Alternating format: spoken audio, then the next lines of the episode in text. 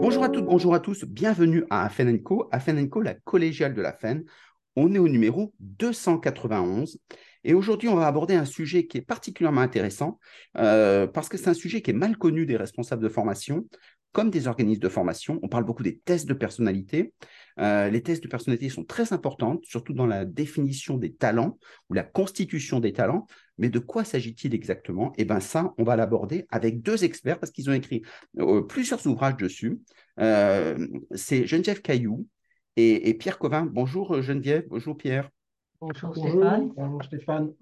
Eh bien, euh, on va commencer euh, directement. Alors, je précise aussi que c'est dans le cadre de notre partenariat avec ESF Sciences Humaines, euh, qui nous permet de découvrir des talents qu'on n'a pas l'habitude d'entendre sur notre émission. et aujourd'hui, donc, on va pouvoir directement poser la première question. pourquoi avoir parlé, pourquoi avoir travaillé sur les tests de personnalité?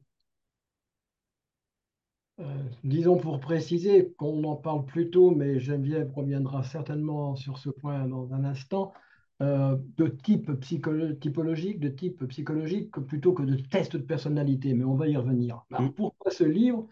Parce que au cours de notre parcours professionnel, Geneviève comme à moi, euh, ben, nous nous sommes beaucoup intéressés aux relations entre les personnes, à la cohésion des équipes, au développement personnel et qu'un euh, support de compréhension de la dynamique psychique euh, nous a paru quelque chose d'important. Et nous avons découvert, euh, d'une part, la pensée de Jung, qui était plutôt le domaine de Geneviève, d'autre part, un questionnaire qui permettait de, de, rendre opérationnelle la pensée de Jung, c'est plutôt le côté que moi j'ai découvert lorsque je travaillais pour une société multinationale.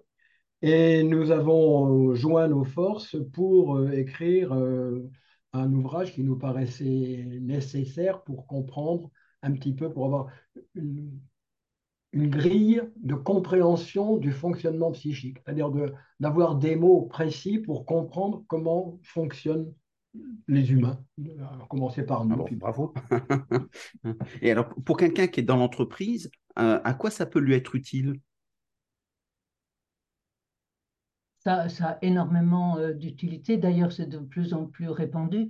Euh, c'est le fait de connaître, euh, de se connaître d'abord un peu mieux et, de pouvoir appréhender aussi les différences qui existent entre les êtres humains.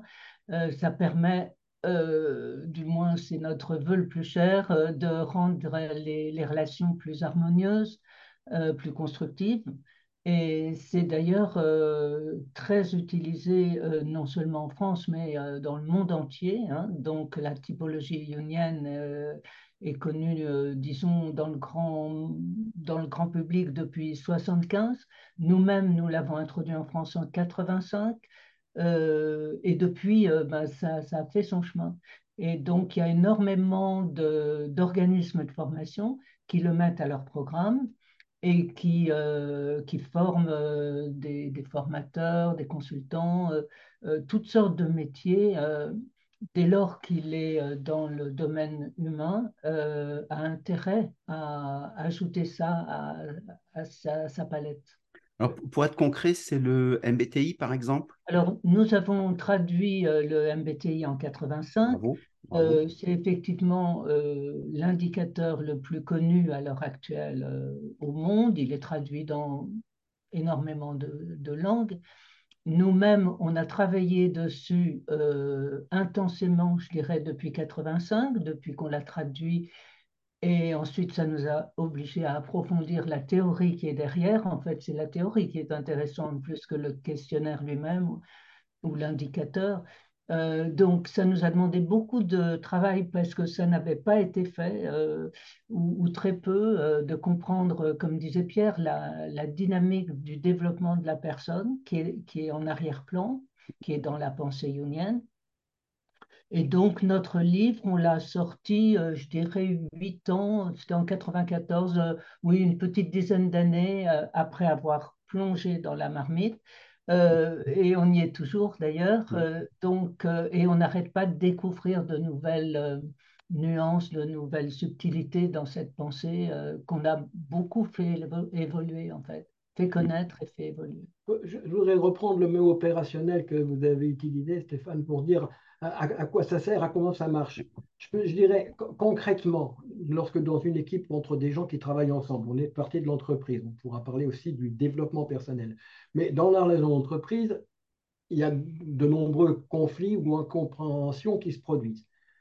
Donc, pour simplifier, ils, ont au moins deux sources. On n'est pas d'accord sur le contenu. Euh, on veut augmenter la part de marché de, 10% ou de 12%. C'est un désaccord sur le contenu. Mais on peut être aussi en désaccord sur, la manière de s'exprimer. C'est-à-dire que ma manière de procéder, le processus, euh, ce n'est pas exactement les mêmes. Il y a des gens qui préfèrent avoir des exemples concrets, très pratiques pour aborder une situation, et les autres demandent par exemple à avoir une vision globale avant de plonger dans le détail. À partir de là, ils commencent par... Euh, ils disent, mais non, ce n'est pas ça qu'il faut dire, mais non, donne-moi un détail. Et ça, ça, ça, ne, ça ne, marche pas.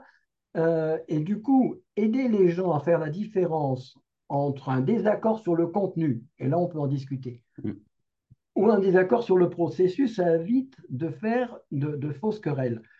Je vous donne un exemple qui m'avait frappé. Euh, j'étais appelé comme consultant dans une organisation internationale euh, avec un nouveau directeur général nommé qui, au bout de très peu de temps, est à couteau tiré avec la directrice financière de l'organisation.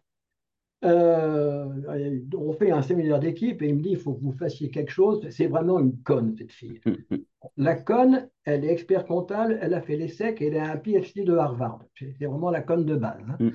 Euh, et alors, quand il s'explique sur ce qui se passe, euh, eh bien, effectivement, on s'aperçoit qu'en termes de typologie, lui, c'est quelqu'un de type globalisant, ce qu'on appelle l'intuition, et elle, c'est un type plutôt concret, pragmatique, axé sur les chiffres, qui va très bien pour une directrice financière, mais chacun en fait de plus en plus de son côté, et ils aboutissent à cette remarque extraordinaire où euh, elle lui dit, mais enfin, écoutez, je suis bien obligé de vous donner des détails, vous ne vous rendez pas compte, vous êtes nouveau. Dans cette organisation, chaque article budgétaire, c'est le résultat de querelles entre ambassadeurs. Je vous veux vous éviter les pièges et vous donner toutes les informations. Et il la regarde désespéré, il lui dit, oui, mais c'est justement ça qui m'empêche de décider. Ce qui pourrait être le mieux de ce qu'elle peut faire, lui, c'est ce qui le gêne au départ, parce que leurs esprits ne fonctionnent pas pareil. Donc, à partir de là, au lieu de se traiter d'irresponsable, de, de, con, ce que vous voulez, euh, vient le moment où ils peuvent se dire Bon, alors attends, ceci mis à part, de quoi ont-on réellement besoin? Et là, on peut, on peut commencer à faire un dialogue. Et à partir du moment où on repère euh, euh, sur quoi repose la différence, on, peut en faire une complémentarité et non plus un objet de, conflit en fait. Et quand on sait qu'il y a 80% de l'énergie euh, dans les entreprises qui est perdue par les conflits, la, la non-compréhension les uns des autres, il y a vraiment beaucoup d'intérêt, même même financier euh, à, résoudre euh, ce, genre d'incompréhension. Donc, ça voudrait dire qu'il faudrait euh, cartographier tout le monde? Cartographier, j'aime pas trop le terme parce que ça a l'air de, de, faire les choses de l'extérieur. Nous, on est des consultants, on est, nous, ce qui nous intéresse, c'est d'amener les gens à se comprendre et à comprendre l'autre. Mais si, alors si je reste sur le même exemple, un manager ou un formateur, euh, s'il connaît euh, les, dispositions particulières de chacun euh, de ses collaborateurs ou des apprenants, dans ces cas-là, il pourra apporter à chacun ce dont il a besoin. Absolument, c'est tout à fait ça. Donc il faut évaluer tout le monde. Voilà. Alors, et par exemple, pour des profs, vous voyez, dans l'éducation nationale, si tous les profs étaient formés à comprendre leurs élèves au lieu de les cartographier, il y a les bons et les mauvais, euh, sous prétexte qu'ils ne sont pas comme eux, mm, mm, euh, on gagnerait beaucoup, euh, ça serait un, bonheur. Mais j'ai passé une bonne partie de ma carrière de, coach, de consultant, de conseiller en entreprise à faire, j'ai fait, je ne sais plus, je crois que j'avais compté 500 séminaires de cohésion d'équipe, où en fait, j'ai passé le temps à aider les gens à comprendre comment les uns les autres ils fonctionnaient, mm. de façon à pouvoir se parler en ayant débroussaillé les incompréhensions dues au, mode de fonctionnement. Et là, par rapport au mot cartographié, la démarche est efficace quand les gens se l'approprient. Oui. C'est-à-dire, c'est pas le, le fait, il n'y a pas d'automatisme. Si je jargonne en, avec le vocabulaire utilisé en typologie, s'il dit ce monsieur est un ISTJ, signifiant les préférences qu'il a pour un certain type de fonctionnement, euh, je- je- ça ne sert à rien que de l'extérieur, je- j'essaye de lui plaquer ça sans que ça lui dise quelque chose. Je, je fais, en fait, c'est une forme de manipulation. Oui. Ce qui est intéressant, c'est que les deux se disent, euh, ben voilà, moi je fonctionne comme ça, et que je l'aide à découvrir comment lui-même et l'autre fonctionnent, et que chacun le découvre en même temps. À partir de là, ils peuvent vraiment en faire quelque chose. Et les entreprises qui fonctionnent comme ça, parce que l'intérêt, c'est que on peut s'en servir aussi bien au niveau individuel que collectif ou même de grandes organisations. À, tous les stades, on, a la même structure psychique en fait. Donc, les entreprises qui se lancent dans ce, genre de, compréhension, je peux vous dire qu'elles se transforment de l'intérieur de façon douce intelligente, hein, c'est le terme aussi de la, de la méthode qu'on a créée, intelligence de soi, c'est ça, Mhm. Euh, parce que ça leur donne un langage commun.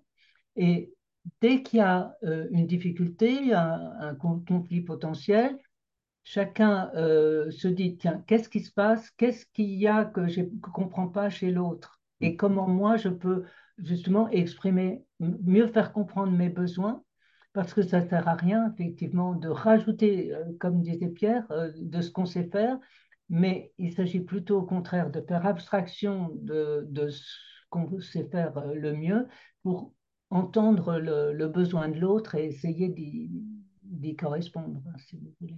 Donc, autrement dit, ce sont, les individus qui, se découvrent eux-mêmes grâce à leurs tests, mais ce n'est pas forcément agrégé, parce que dans l'entreprise, il y a quand même aussi beaucoup d'inquiétudes en disant, si je donne à mon, chef toutes les clés de mon fonctionnement, bah, je n'ai pas une trop, grosse confiance.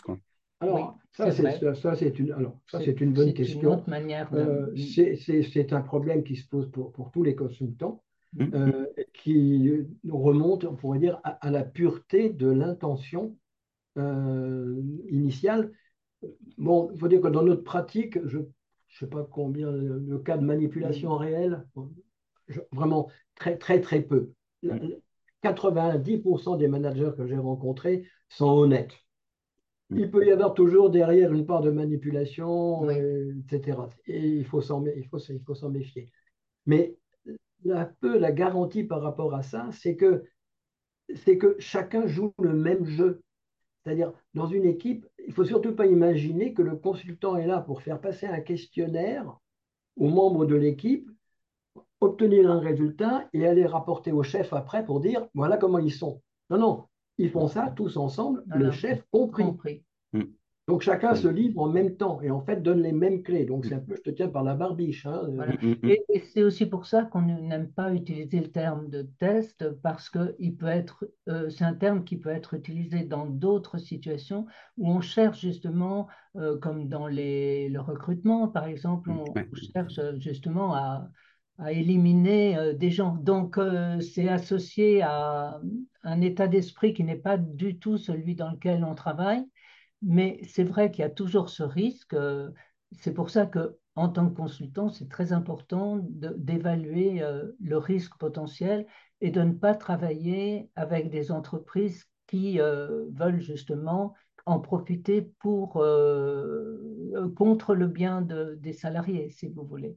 Et c'est pour ça que c'est intéressant aussi que ce soit des consultants, donc des personnes extérieures, qui viennent et qui s'en vont. Et donc, euh, on a une confiance qui leur est accordée. Oui, absolument. Nous, on forme essentiellement des consultants, euh, soit indépendants, soit in- internes. euh, euh, c'est l'essentiel de nos, Oui.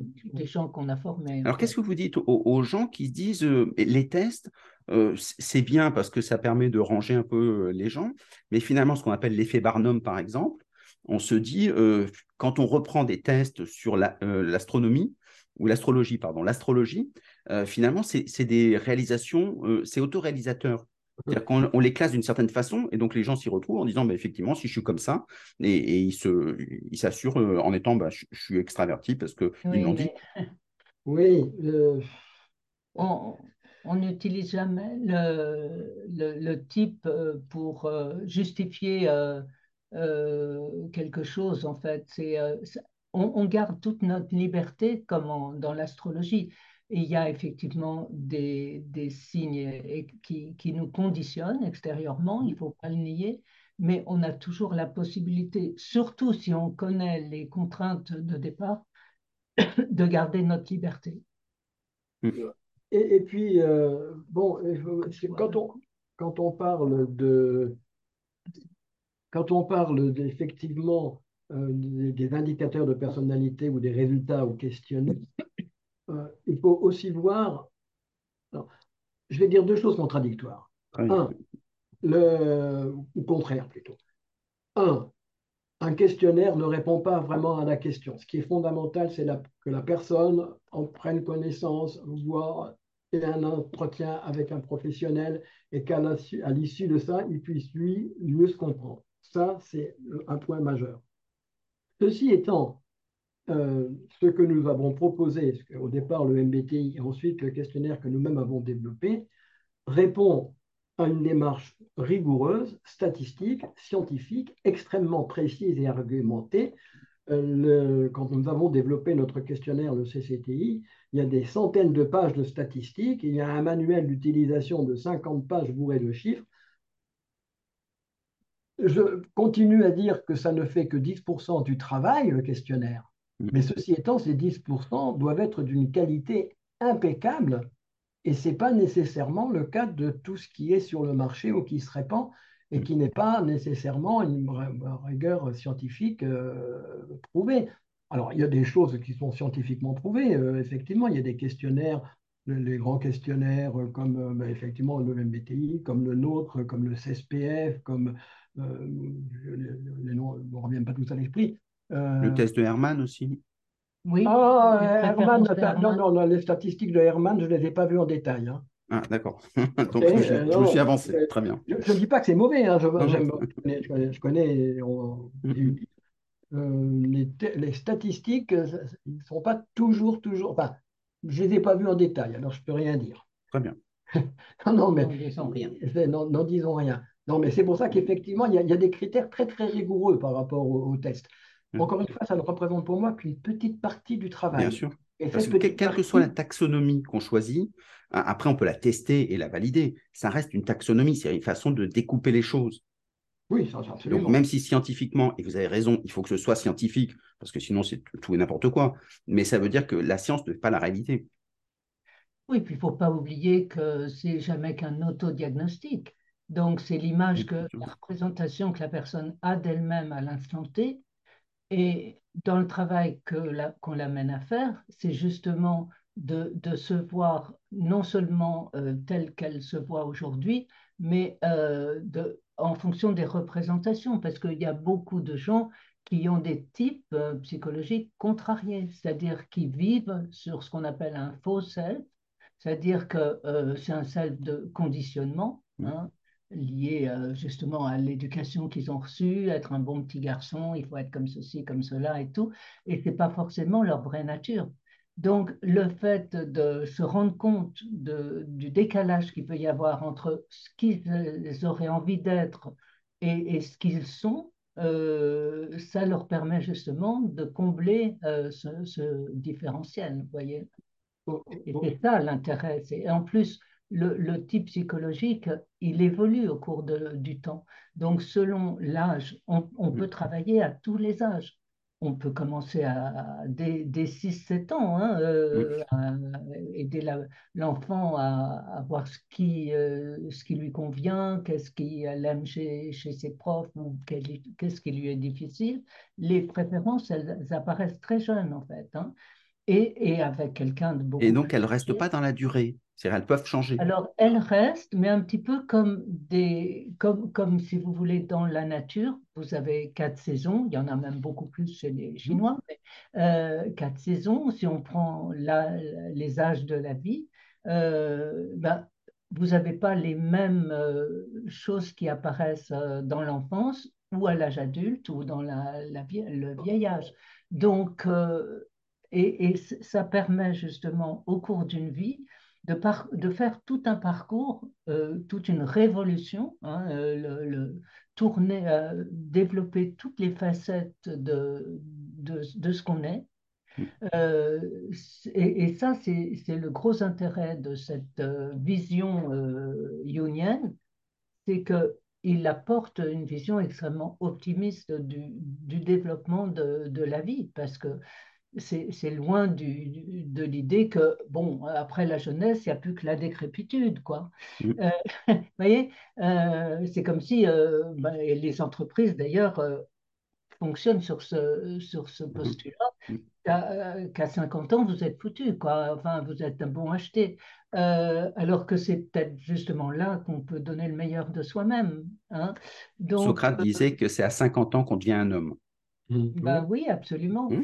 Et à 50 ans, euh, on a le visage qu'on mérite. Ah, euh, c'est moche pour tous les gens qui sont moches, hein, à commencer eh par moi. Donc, bah oui, il n'y a plus la, la beauté de la fenêtre. Il y a, hein. voilà. Exactement. Mais bon, donc. C'est dans ce cadre-là que vous avez écrit Deviens qui tu es. Ah oui, tout à fait, oui. On pourrait prendre une image par rapport à ce que vient de dire Geneviève. C'est comme si on était avec, comprenons la comparaison d'un instrument de musique. Vous venez au monde avec deux cordes. Bon. Ces deux cordes resteront pour votre vie, vos deux cordes, elles seront toujours là. Probablement, elles resteront vos cordes fondamentales. Mais au fur et à mesure de l'existence, vous allez rajouter d'autres cordes. Et vous apprendrez à jouer de la guitare, et puis de la mandoline, et puis de je sais pas quoi. Euh, et vous finirez avec un instrument multicorde. Ça ne veut pas dire que vous, vous continuerez à être un instrument à cordes et vous aurez toujours vos deux euh, cordes de base. Mais elles seront, ça ne supprime pas, c'est plus un développement.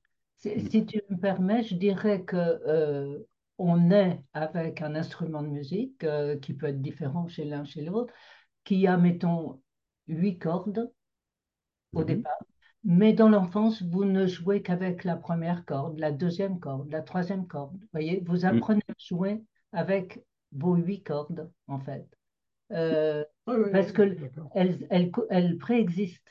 Elles préexistent, euh, toutes les cordes sont là au départ, en potentiel, mais c'est comme dans la nature, il y a des fleurs qui apparaissent au printemps, d'autres qui n'apparaîtront qu'en été, ou d'autres en hiver même. Hein. Euh, donc ça, ça, veut dire c'est très développement, c'est très développement personnel, mais ça veut dire que finalement celui qui est mal doté, celui qui n'a qu'une corde. Ah non, non, justement, c'est pour ça que euh, je, précise, tout le monde a huit cordes.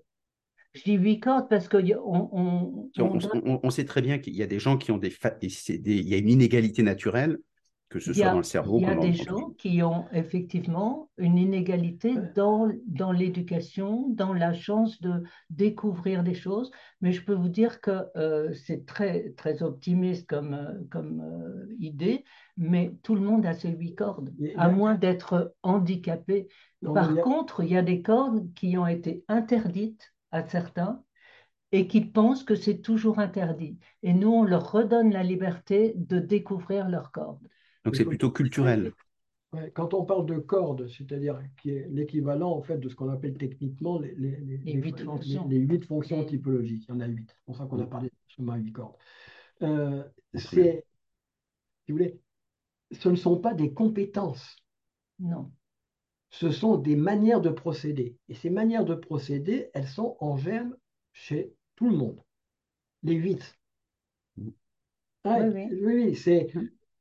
Il faut juste leur apprendre à s'en servir. Sauf malfaçon fondamentale, mm. vous avez dix doigts, vous avez cinq doigts à chaque main, vous avez deux yeux, deux oreilles. Mm. Ça fait partie de, la dotation de base. Euh, les huit fonctions psychiques, c'est fait partie de la dotation de base.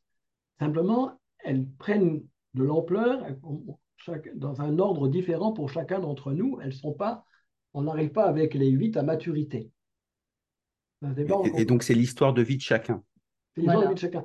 Mais et ça demande du temps. Pour bien distinguer la compétence et euh, la, la, la, la, fonction, potentialité, potentialité exemple simple, on peut être d'esprit rationnel, ce qu'on appelle le type pensée, et on peut raisonner comme un tambour. Mmh. Hein on peut être un super intuitif, une des fonctions, hein, et, se planter avec régularité. Ce n'est pas nécessairement une compétence, mm. c'est une manière de procéder. Donc je peux procéder par globalité et me planter à tous les coups. Mm. J'exagère. Eh, oui, bien sûr. Euh, mais c'est aidant parce que ça permet de comprendre, ça c'est important. Est-ce que, est que ça pourrait être le rôle de l'entreprise que de, de, constituer ses compétences, permettre aux gens de découvrir ce qu'ils ont en eux et, mm. de les mettre en œuvre dans, dans les mises en pratique? Ah ben, Je pense qu'un manager qui veut valoriser, comment dire, rentabiliser, pour employer un mot un peu cru, euh, rendre plus efficace son équipe, il a intérêt à, à donner à chacun des membres les moyens de se développer, de s'épanouir, de s'épanouir, bien sûr au sens développement personnel, mais je peux le dire au sens même très, très cru, d'épanouir ses capacités pour être mieux à même d'utiliser son potentiel. Vous voyez, par exemple, dans une équipe, euh, les, les, préférences, qu'on appelle les préférences, c'est justement euh, ce qui se développe, ce qui est le premier, en fait, ce qu'on ce qu'on on croit qu'on est comme ceci, comme mm. cela, en fait, c'est, on est aussi exactement l'opposé, mais ça prend plus de temps. Alors, donc, dans une équipe, une fois qu'on a défini euh, les, les avantages, si vous voulez, de, chacun, euh, enfin, ce qu'il fait avec plaisir et facilement, euh, ça serait dommage de ne pas utiliser ça comme complémentarité.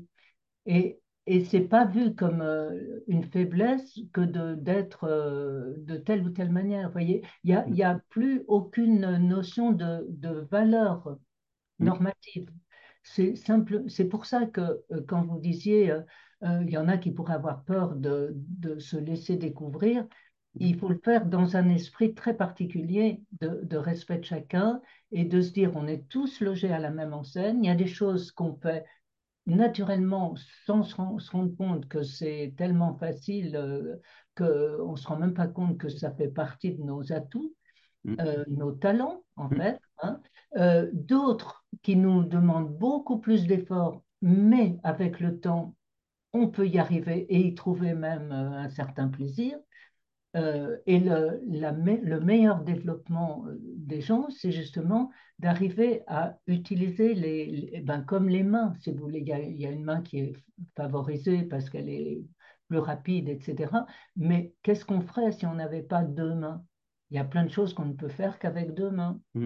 Et donc, euh, l'idée de, de, faire découvrir aux gens à la fois leurs préférences et aussi leurs non-préférences et de pouvoir jouer avec ça au niveau individuel comme au niveau d'une équipe, vous voyez. Et à ce moment-là, l'équipe, euh, ben, il y a une sorte de solidarité euh, naturelle qui va, euh, qui va se mettre en, en, œuvre naturellement.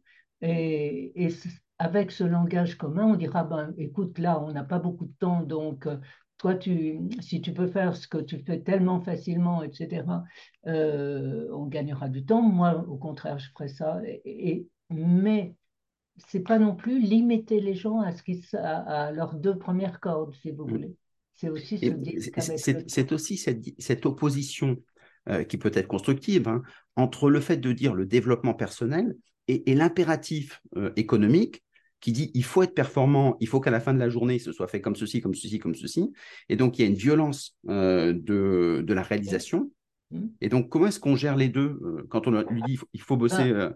euh, C'est comme la, la, culture avec pesticides ou la permaculture? La permaculture demande peut-être plus de, de, temps, et, mais à terme, au bout du compte, elle est beaucoup plus euh, saine et euh, vertueuse. Donc, c'est la même chose. Si vous voulez, c'est vrai que si vous voulez gagner beaucoup d'argent très rapidement, euh, ça, vous allez vous, allez pas utiliser ce, genre de, démarche qui demande justement beaucoup plus d'adhésion de, chacun. Mais et là, vous rentrez dans la violence. Nous, euh, c'est vraiment une méthode douce. Mais si on veut fidéliser, dans ces cas-là, c'est le type de méthode. C'est un peu comme le, slow food, mm. le fast food ou le slow food. Mais à terme, le slow food, euh, je considère que c'est plus vertueux parce que si on regarde euh, au niveau global, pour une société, c'est beaucoup plus rentable d'avoir une culture bio. et, Mais ceci étant, vous, mettez l'accent sur quelque chose qui est une donnée de base du management, qui est en fait la nécessité d'embrasser les opposés ou d'intégrer des points de vue opposés. Hein. ça revient très souvent à l'alternative, vous préférez le court terme ou le long terme? Voilà. Oui, ben, oui ok euh, vous devez avoir un résultat à court terme, sans ça vous n'êtes plus dans le business, mais si vous ne cherchez pas un résultat à long terme, vous n'y serez plus un peu plus tard. Euh, donc, euh, on est obligé d'intégrer les, deux aspects. Et une, manière de le faire, et c'est dans notre démarche, c'est pour ça qu'il y a un de nos ouvrages qui s'appelle Embrasser vos opposés, euh, c'est non pas de nier la distance entre les pôles opposés, non pas de chercher une espèce de moyenne arithmétique, euh, alors qui est du loubi-boulga qui n'a pas grande signification, mais au contraire de éclairer quels sont les pôles opposés et de faire, on est presque en physique, quelle est la résultante de force qui émerge de la tension, tension entre deux pôles opposés. Et il n'y a pas de réponse a priori, il n'y a pas une réponse arithmétique, ça dépend des circonstances, des gens, de ce qui se passe mais ce n'est pas en supprimant la tension qu'on résout le mmh. problème. Exactement. Et la tension est, dans la vie aussi. Hein. donc, il faut vivre avec la tension, bien évidemment. C'est une donnée de base. Hein. Mmh, bien sûr. Euh, une autre remarque justement sur le rôle de, des gens d'autorité, que ce soit les managers, les formateurs, euh, l'effet Pygmalion, c'est-à-dire que les gens sont ce qu'ils sont, mais finalement ils sont aussi ce que je regarde chez eux. Donc, euh, est-ce qu'on ne devrait pas d'abord former les, les formateurs à être bienveillants, à avoir des belles choses chez les gens qui vont pouvoir développer ainsi, ainsi que les managers. Et une fois qu'ils sont formés, bah, dans ces cas-là, les gens font des belles choses. évidemment, il y, a, eu plein d'expériences qui l'ont démontré là-dessus. Vous connaissez l'expérience dans les écoles où on dit on constitue deux groupes d'élèves, euh, caractéristiques identiques, tout ça, etc. Et euh, au professeur d'un groupe, on dit vous avez une classe de petits génies, ça va être génial. Et l'autre, on dit on vous a donné les cancres, vous faites ce que vous pouvez, mon pauvre ami. Le triste résultat, c'est qu'au bout d'un an, ceux qui sont désignés cancres sont devenus des cancres et ceux qui sont désignés petits génies réussissent brillamment. Oui, il y a ça qui existe, mais c'est pour ça que c'est une règle générale pour nous. Le, le, travail commence non pas dans celui qu'on veut éduquer ou dans celui qu'on veut manager, ça commence dans celui qui éduque et dans celui qui manage, etc. Mm. C'est commencer par soi. Mm. D'autant que vous avez raison, euh, il y a des choses qui apparaissent, mais qui sont juste euh, une, partie de la personne, parce que euh, la, la, personne peut exprimer des choses, mais il y a aussi tout un univers qu'elle n'exprime pas facilement. Donc, euh, si on n'amène pas les, gens dans un climat de confiance, évidemment, à, s'exprimer, et si on ne leur donne pas le, temps de le faire, on va s'arrêter à la vision extérieure. Et là, euh, c'est là que c'est euh, dommage, parce qu'on perd 50% de, de, la connaissance de, de l'autre. Et on perd toute sa créativité, ce qui peut apporter de bien à l'entreprise, euh, parce qu'il est standardisé. Bien sûr, c'est pour ça que dans les, dans les séminaires de, de team building qu'on a fait, euh, qu'on fait beaucoup euh, sur ce mode-là, on, on, va aider la, personne à découvrir son type en groupe parce que c'est toujours c'est toujours plus intéressant de, le faire en, groupe parce que ça permet aussi de jouer sur les, les exemples de différences qui existent dans, le groupe de départ. Et, ensuite, euh, ça, ça, prend du temps justement de demander aux gens d'exprimer comment ils se voient et ce dont ils ont besoin pour fonctionner au mieux dans, un, dans une équipe. Vous voyez? Donc, euh, du coup, euh, non seulement le manager, mais tous les membres de, de l'équipe réalisent qu'en fin de compte, ils, connaissent, ils se connaissaient très peu finalement. Ils connaissaient que la couche superficielle euh, qui euh, génère euh, tout un tas de jugements. Donc, ça permet aussi de lever pas mal de, jugements négatifs qu'on peut avoir les uns sur les autres. Et, et puis surtout, de permettre aux gens d'exprimer ce dont ils ont vraiment besoin ou ce qui leur est difficile et, c'est ça qui favorise le, euh, la motivation. Quand on voit que finalement on se connaît mieux, on est motivé, parce que c'est un gros problème ça dans l'entreprise. Euh, le, fait de pouvoir parler de ce qui est difficile, euh, ça rapproche les gens. Mmh.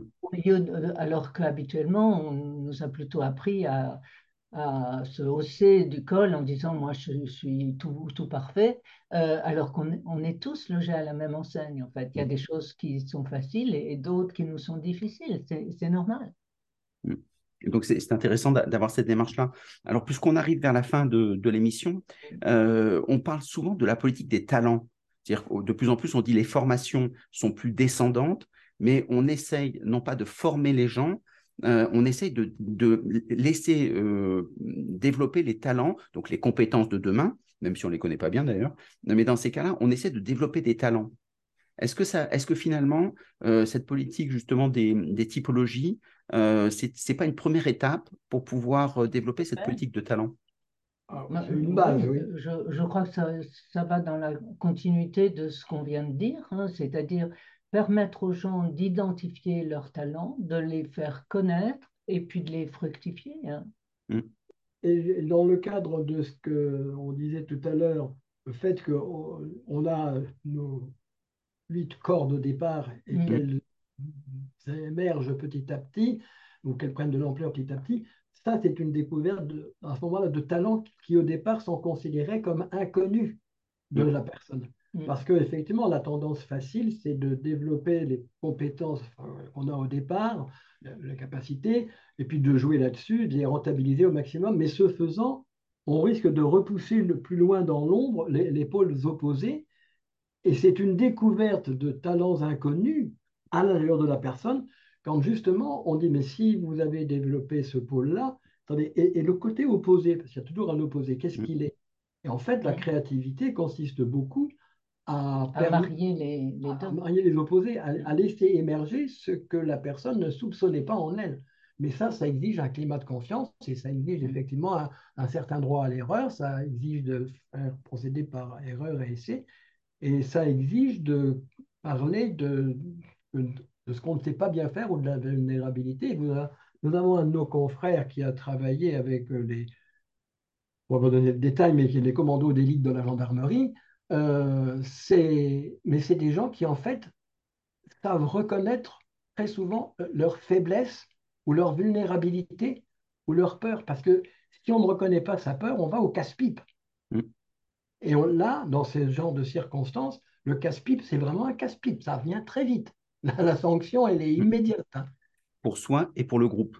Pour soi et pour le groupe. Mm. Et justement, c'est là où on peut reconnaître, où il y a le plus de, de, capacité, de, on pourrait presque dire d'intimité, de partage du ressenti mm. personnel, que se dégage la plus grande force. Et d'ailleurs, euh, leur qualité euh, qu'ils mettent au, sommet, c'est la confiance. La confiance qu'ils peuvent avoir les uns dans les autres, mm. justement parce qu'ils ont cette connaissance euh, intime et bienveillante mm. les, les, uns des autres. Et, c'est ça qui permet, quand on revient dans l'entreprise, euh, parce qu'ils ne sont pas quand même des unités si combattantes que ça, toujours dans l'entreprise, heureusement d'ailleurs, mais c'est très intéressant de faire des, parallèles, des analogies comme ça. C'est que dans l'entreprise, c'est comme ça qu'il y a des communions euh, organisationnelles, donc des communions apprenantes.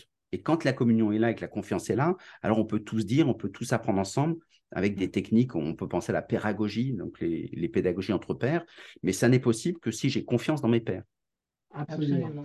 Et donc, la, connaissance de, du, fonctionnement euh, de l'esprit humain, en fait, puisqu'il y a, y a des, grosses différences, euh, permet justement d'en faire vraiment euh, une force plutôt qu'un. Mm.